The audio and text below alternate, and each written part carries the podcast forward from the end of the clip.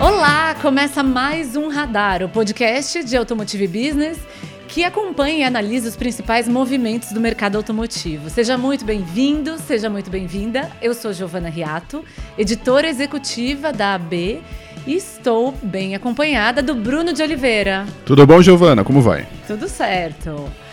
Hoje está aqui com a gente também convidada super especial, a Natália Scaraboto, que é repórter da B, muito focada em mobilidade, diversidade e ESG. Nath, bem-vinda. Muito obrigada, muito prazer estar aqui com vocês nessa estreia. Estou muito empolgada. Isso aí. Estreia, primeira vez da Nath na mesa. Vamos lá, hoje o nosso tema é ESG. Essa sigla para falar de meio ambiente, sustentabilidade e governança corporativa. Vamos rodar a vinheta e conversar a respeito. Bom,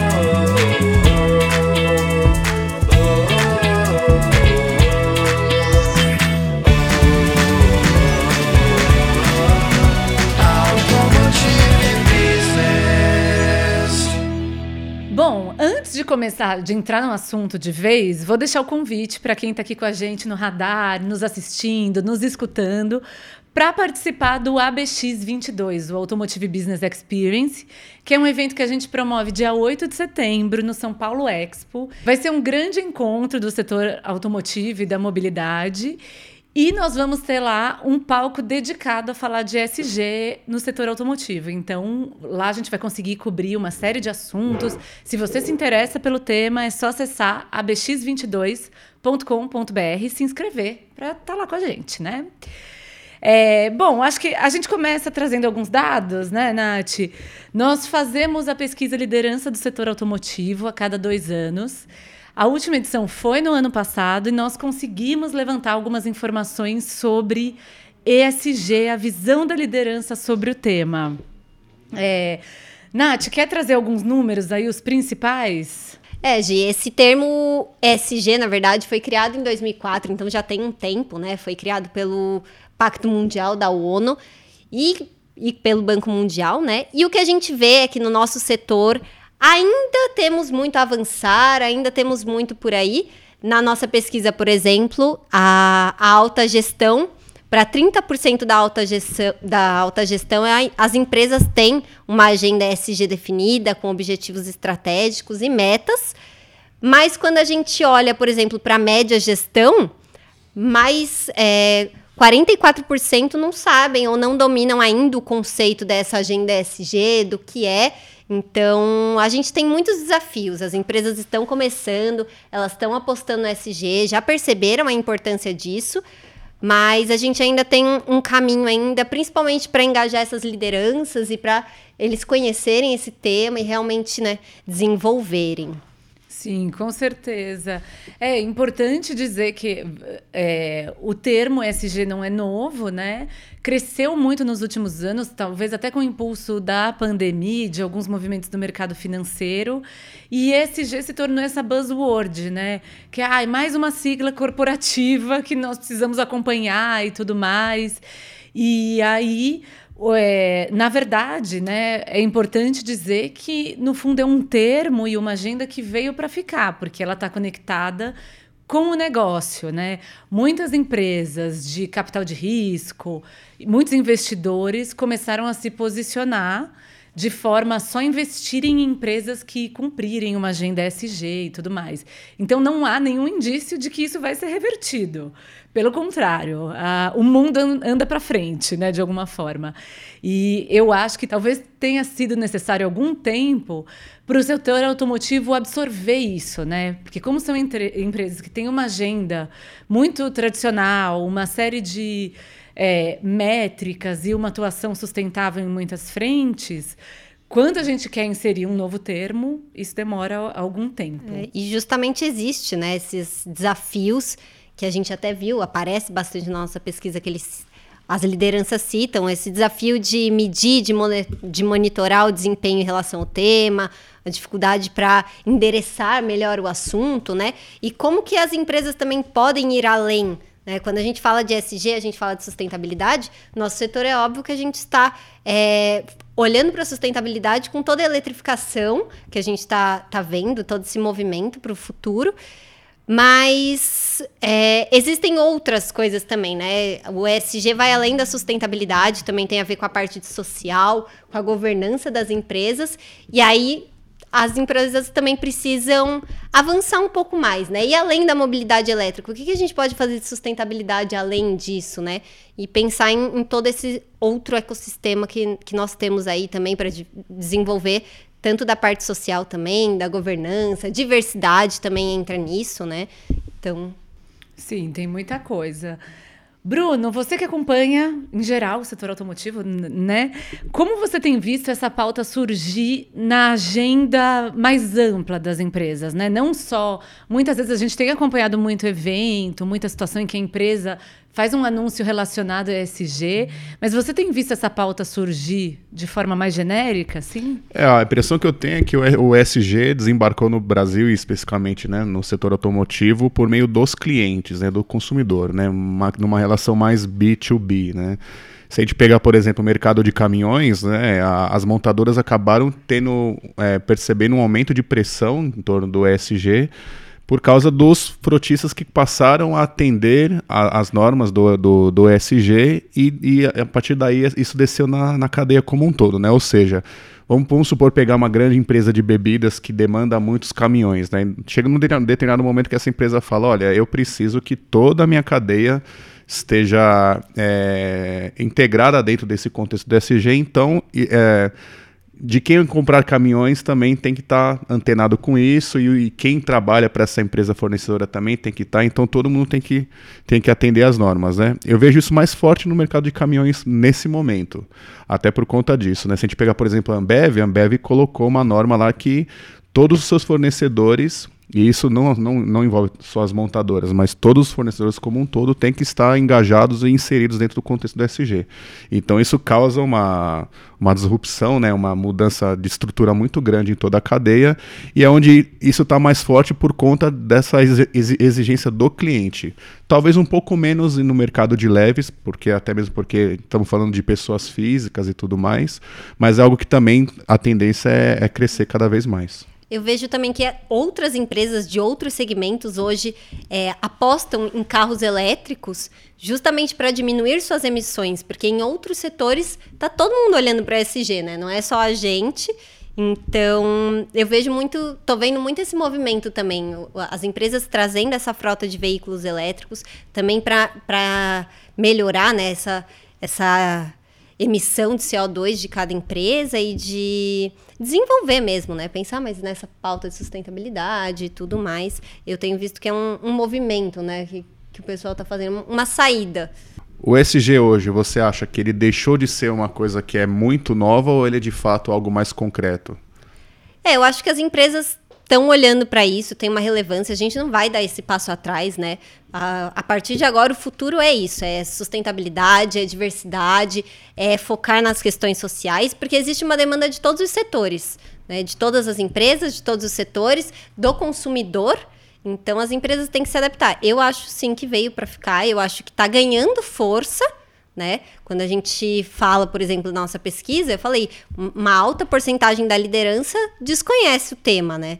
Então, tá chegando, tá ficando, mas tem algumas empresas que ainda precisam caminhar um pouco mais nesse sentido, né? Algumas têm projetos que vão além, né, que, de apoio a, a, ONGs que fazem trabalhos sociais que tenham a ver com essa questão de sustentabilidade. É, mas também eu acho que tem outros movimentos muito importantes que a, a Gi, por exemplo, pode contar um pouquinho mais para gente, da Volkswagen, que até é, contraiu né, uma dívida atrelada a metas de ESG e diversidade. Então, é uma coisa que está ganhando força e que está na agenda das empresas como estratégico, né? Sim, acho que essa iniciativa da Volkswagen foi bem inovadora para o setor, né? Esse ano, no primeiro semestre. Eles anunciaram, eles contraíram uma, um título de dívida do Bradesco, atrelado a metas de aumento da presença feminina na liderança em posições administrativas e também de redução de carbono. Então, claro que eles precisavam desse capital, é capital de giro para a empresa, né? Não é um, essa dívida, os títulos que eles contraíram não é destinado exclusivamente a ECG, é capital de giro, mas eles podiam ter feito isso da forma tradicional, como as indústrias fazem. Então, foi interessante por fazer esse posicionamento, esse compromisso público com essa pauta, né? E a, acho que vale trazer essa coisa de que o setor automotivo, até na nossa pesquisa de liderança, que quem está nos ouvindo pode acessar lá na nossa área de estudos do nosso site. Mas essa pesquisa, a gente falou com quase 2 mil líderes, é, homens e mulheres em posições de liderança do setor automotivo, e a maioria, metade, se declarou como principal formação engenharia. E tem essa característica que é muito do nosso setor de, de trabalhar muito em silos, né? De ter aquilo sistemático, muito certinho, cada um cuida do seu e tudo mais. E talvez ter essa agenda mais transversal, que precisa engajar todo mundo, envolver todas as áreas da empresa, é, um, é uma questão importante, né? E o SG precisa que a gente saia dessa caixa. Nós vemos até quando a gente olha para case de ESG, como a Nath citou, né, que uma série de empresas tem caminhado nessa direção. Acho que uma empresa que é muito, como dizem, top of mind né, nesse tema é a Natura, né? Então, é uma empresa brasileira que não só tem uma agenda sustentável e tem esse compromisso com a produção sustentável, mas que de certa forma consegue capitalizar em cima disso, porque ela a imagem dela está atrelada a isso, os produtos estão atrelados a isso. E quando a gente olha essa realidade, né, do, do, dessa situação da natura, desse posicionamento todo, nós vemos que as empresas do setor ainda estão muito distantes, né? Principalmente se a gente pensar que tem fabricante de veículo, tem fornecedor, tem fornecedor de componente, tem concessionária. Então, é uma abordagem completamente diferente sobre ESG para cada uma dessas frentes, né? A impressão que eu tenho é que a, a adesão, vou colocar dessa forma, né, ao ESG, ela ainda, a gente pode considerar ela aquém do que deveria ser, porque tá todo mundo tentando entender ainda o que, que é o ESG e como isso é, pode ser traduzido para dentro dos processos da, da, das empresas, né? Porque, por exemplo, fala, o pessoal fala assim, ah, o S é de social, né? Mas aí, a gente já faz muita coisa ligada ao social. Qual que é a diferença daquilo que eu já fazia para o que eu posso fazer agora e isso ser enquadrado como algo ligado ao SG? Então, acho que é, essa, esse entendimento, esse período ainda de pessoa estar tá tentando digerir, sabe, que, quais são as métricas direitinho, como medir o seu nível interno de, de, de ações né, ligadas a essas três letras, né? Passando esse tempo, acho que a tendência é aumentar, digamos assim, a, a, o, o, a adesão né, das empresas à, à cartilha ESG, né, vamos colocar dessa forma. A gente pode também usar como exemplo disso o fato das empresas estarem nesse momento a, mostrando pela primeira vez os seus executivos que vão é, cuidar especificamente dessas áreas. Né? A gente viu a Toyota fazendo isso, viu a Volkswagen também fazendo isso. Então agora que as empresas estão designando, fazendo cercadinhos, digamos assim, dentro da, da de casa para poder falar assim, não, esse departamento vai cuidar disso, essa é a pessoa responsável. Sim, é, isso é bem interessante, porque tem uma pessoa, uma liderança, com o desafio de ter a visão global do tema, né? De não olhar só para meio ambiente, ou só para uma coisa ou para outra. Nath, queria que você compartilhasse um pouco. Você passou por experiências muito legais, assim, recentemente, é, esse ano, né? De ter participado com duas marcas, duas fabricantes de veículos, de projetos sociais que eles têm. Conta um pouco o que, que foi, como foi, onde foi e o que você sentiu dessa interação das empresas com a comunidade, essa parte mais do S? É, eu acho que é bem legal, né? Quando a gente fala em SG, é, o que a gente estava comentando, vai além do que, que, a empresa faz, a montadora faz nos processos delas, né? Quando a gente fala de SG, existem outras ações que a montadora pode apoiar, pode patrocinar e que vão contribuir também, né, para essa para sustentabilidade e tudo mais. Esses dois projetos que eu fui, um era da Amazônia, com a Audi. Né? Então, eles é, apoiam uma ONG, que é o Litro de Luz, que leva energia solar para comunidades ribeirinhas do Rio Negro, na Amazônia. Então, eles beneficiam essas comunidades. Parece que é uma coisa muito longe, né? Se a gente pensa, nossa, comunidades ribeirinhas da Amazônia, o que, que tem a ver com a Audi, né? Realmente, a hora que você chega lá, eles não conhecem a Audi, eles não conhecem carro elétrico, nunca ouviram falar. A única mobilidade lá é aqueles pequenos barcos a motor.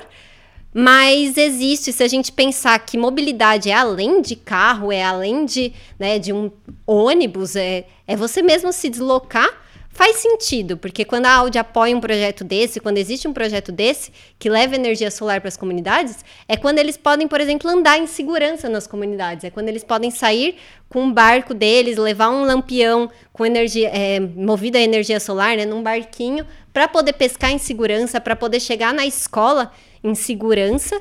E, e isso faz sentido, né? Porque a gente fala de mobilidade, fala de mobilidade elétrica do futuro, mas a gente tem em outros lugares do Brasil outros tipos de desafios né, dentro da mobilidade. Eu acho que é muito importante essas empresas fazerem esse papel de apoiar.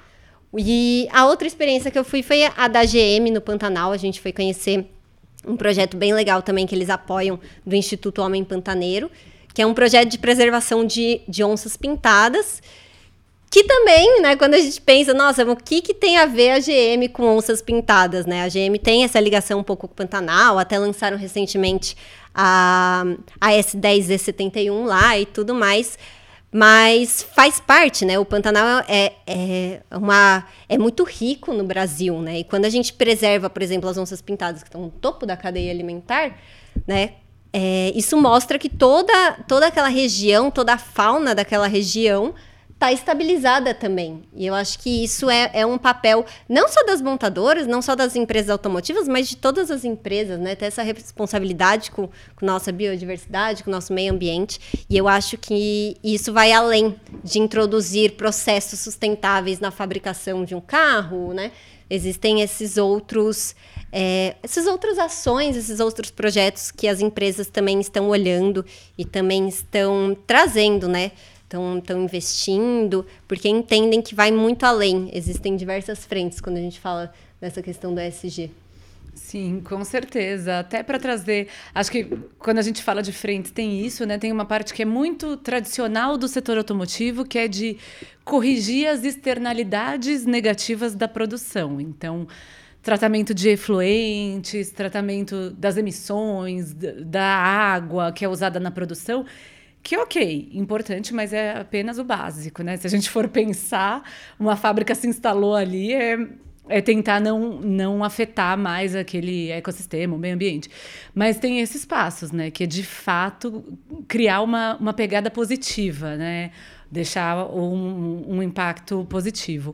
Aqui vou trazer em primeira mão. A gente começou, falei do ABX, né? Para que Falei que quem se interessa por essa pauta precisa estar tá lá no evento com a gente e trago em primeira mão uns dados preliminares ainda de um levantamento que a gente está fazendo nesse momento para levar para o ABX, que é sobre ESG, um levantamento inédito no setor, uma sondagem mesmo, né, para sentir como a pauta tem avançado. E é interessante que nós perguntamos quais são os principais desafios da implementação do tema na empresa. E aí, um quarto respondeu que a dificuldade para medir e monitorar, monitorar o desempenho. Então, é bem esse ponto que você trouxe, né, Bruno? Ah, sem dúvida, né? Tá todo mundo tentando entender qual, qual, quais são as regras do jogo, né? Sim, uma coisa que eu achei bem interessante também, nós perguntamos é, de que forma o investimento ESG impulsiona o sucesso do, do negócio, né? E aqui, na, nessa, nesse levantamento que a gente está fazendo, 62% falaram em melhoria da imagem da empresa, que eu acho que é importante, mas se a, a empresa só está olhando para isso, a gente entra mais naquele campo do greenwashing, né? De você ter uma imagem sustentável e talvez, assim, não está gerando todo esse impacto. Mas, em segundo lugar, a resposta que as pessoas mais deram foi de que impulsiona a inovação. Então já é uma visão muito mais interessante, né? Uma visão de negócio, da empresa conectada com, com sua cadeia de valor, com as comunidades que ela impacta. Então fiquei positivamente surpresa. Vamos ver os resultados finais lá no ABX 22. Sim. É, um ponto que eu gostaria de chamar a atenção aqui na, nessa conversa sobre SG é, o, é, o, é o, qual é o custo efetivo que, que gera dentro da empresa você estar tá é, alinhado com, com a cartilha ESG, né? Bom, se a gente pegar uma montadora, a montadora tem condições financeiras para isso, para bancar diversas iniciativas e até de se transformar nesse sentido de, de estar alinhada com a cartilha ESG para atender o seu cliente que demanda isso. Só que e os fornecedores que vêm na sequência? Eu acho que essa é uma grande preocupação e eu estive conversando com algumas pessoas ligadas às montadoras, né, o pessoal da Anfávia, e eles falaram exatamente isso. Olha, a grande dificuldade daqui para frente que as, as empresas vão começar a ter, principalmente montadora, é fazer com que sua cadeia como um todo é, fale a mesma língua em termos de SG porque isso vai ser aferido em algum momento, né? O seu fornecedor de banco, o seu fornecedor de pneu, etc, etc, etc, também estão ligados ao ESG. Então, assim, a preocupação é se que aquele fornecedor que está lá no final da ponta, será que tem condições financeiras ou tem até acesso, né, a esse tipo de informação para adequar a sua empresa? Então, tem, tem esse ponto, né, que eu acho que é importante a gente discutir também, né, que é até que ponto o SG vai chegar dentro da cadeia, até quão longe ele vai. E se isso não acontecer, se em algum, em algum momento a montadora pensar assim, nossa, o, o, o, fornecedor do parafuso, né, usando um exemplo aqui bem, né, bem simplista, mas será que como é que ele vai conseguir se enquadrar no SG? Quem vai ter essa responsabilidade para fazer com que ele venha para esse universo, né? Então são duas discussões que estão em curso nesse momento. Sim, é, eu acho que é, é uma discussão essencial mesmo, né, da responsabilidade de uma empresa com uma maior capacidade financeira de investimento de transbordar essa essas métricas, esses preceitos para a sua cadeia de valor e ajudar essa cadeia a acompanhar, né? Não adianta também simplesmente, ah, vou trocar de fornecedor e aí tem uma empresa que está quebrando lá na outra ponta. Isso, é, né? teve até um evento que a Viviane Mansi da, da Toyota, inclusive ela, ela é responsável pelo SG lá na montadora, ela foi bem clara, né? Ela falou assim, olha, é, não adianta só a montadora levantar essa bandeira as montadoras, pelo poder que elas têm, até poder, naquele momento ela está se referindo a poder financeiro, elas são responsáveis por trazer, por inserir a cadeia de fornecedores dentro do contexto do SG. É um papel da montadora. Agora, a gente conversa em outros lados e o pessoal ainda está meio assim, ó, a gente não sabe se a gente é tão responsável assim, a ponto de, né, é, é, defender essa causa e trazer, pegar na mão das empresas, vou colocar dessa forma, para vir para esse universo, né? Sim. A Nath, no começo, falou dessa questão né, de que diversidade também entra nesse escopo ESG, diversidade e inclusão nas empresas, que é um tema que a gente fala muito aqui em Automotive Business. E eu trago até um paralelo, te ouvindo, Bruno, nessa nossa prévia do levantamento que a gente está fazendo de ESG, nós perguntamos quais devem ser os maiores impulsos a essa agenda no setor automotivo brasileiro nos próximos anos. E o principal que aparece aqui são as metas impostas por matrizes estrangeiras. E isso me traz assim uma memória de quando a gente começou a trabalhar diversidade. Porque lá no começo as empresas, né, em 2017, por aí, quando a pauta ainda não era tão, tão óbvia mesmo, você tem que ter uma política de inclusão, você tem que ter uma política de retenção de talentos diversos, tal. Naquele momento eram essa, as ordens e as metas das matrizes que puxavam.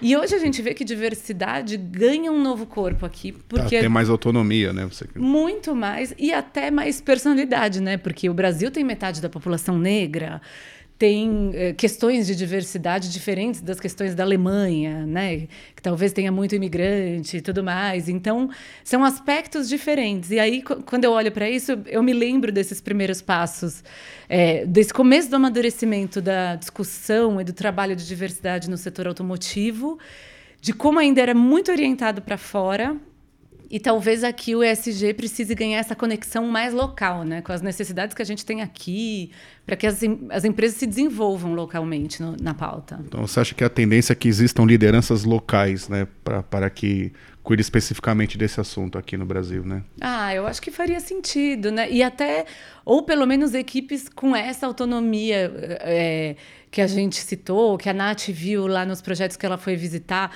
de escolher projetos sociais, de entender necessidades muito locais. Né? Se a gente está falando do ecossistema de mobilidade, poxa, quantas oportunidades até de vender produto, não só de trabalho é, que não mire o lucro, mas que tem uma função social maior.